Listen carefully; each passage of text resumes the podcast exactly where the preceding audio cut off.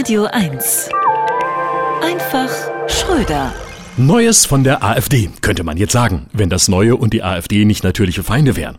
Gibt's also leider nicht. Denn das ist das Ergebnis des AfD-Parteitags zum Thema Europa. Kein Plan, keine Ahnung, keine Böcke. Im Kern das alte Erfolgsrezept der AfD.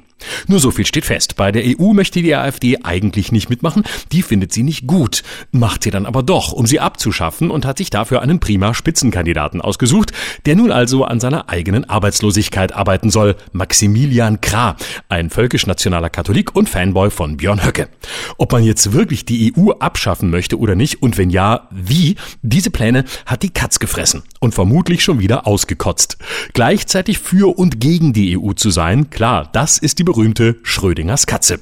Klar, eigentlich müsste die AfD für die Auflösung der EU sein. Einfach austreten wie aus einem Club, wo man höflich sagt, danke, aber ohne mich.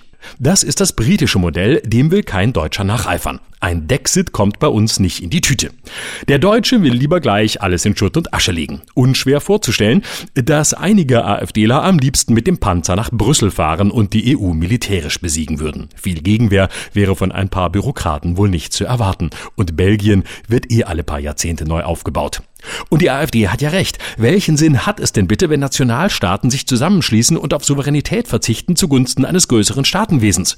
Jetzt mal abgesehen von Preußen, Bayern, Hessen und diesen ganzen Ländern, aus denen sich irgendwann Deutschland formiert hat.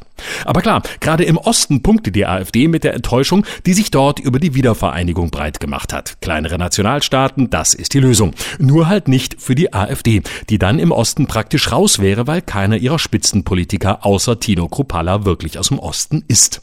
Eine reine Westpartei, die im Osten am erfolgreichsten ist, mit einem EU-Programm, das gegen die EU ist. Klingt absurd und ist es auch. Ungefähr so wie ein AfD-Abgeordneter, der im Ausschuss für Menschenrechte sitzt. Was, Überraschung, genau die Tätigkeit von Maximilian Krah in der EU ist. Vielleicht haben wir das immer falsch verstanden und AfD heißt in Wahrheit Abwegigkeiten für Deutschland. Aber klar, sich nicht festlegen, das heißt ja auch offen sein. Und die AfD ist eine Partei, die an vielen Stellen offen ist. Offen für alles und nicht ganz dicht. Wie es mal ein Kabarettist, den ich seit langem verehre, gesagt hat, ich komme grad nicht drauf, wer's ist.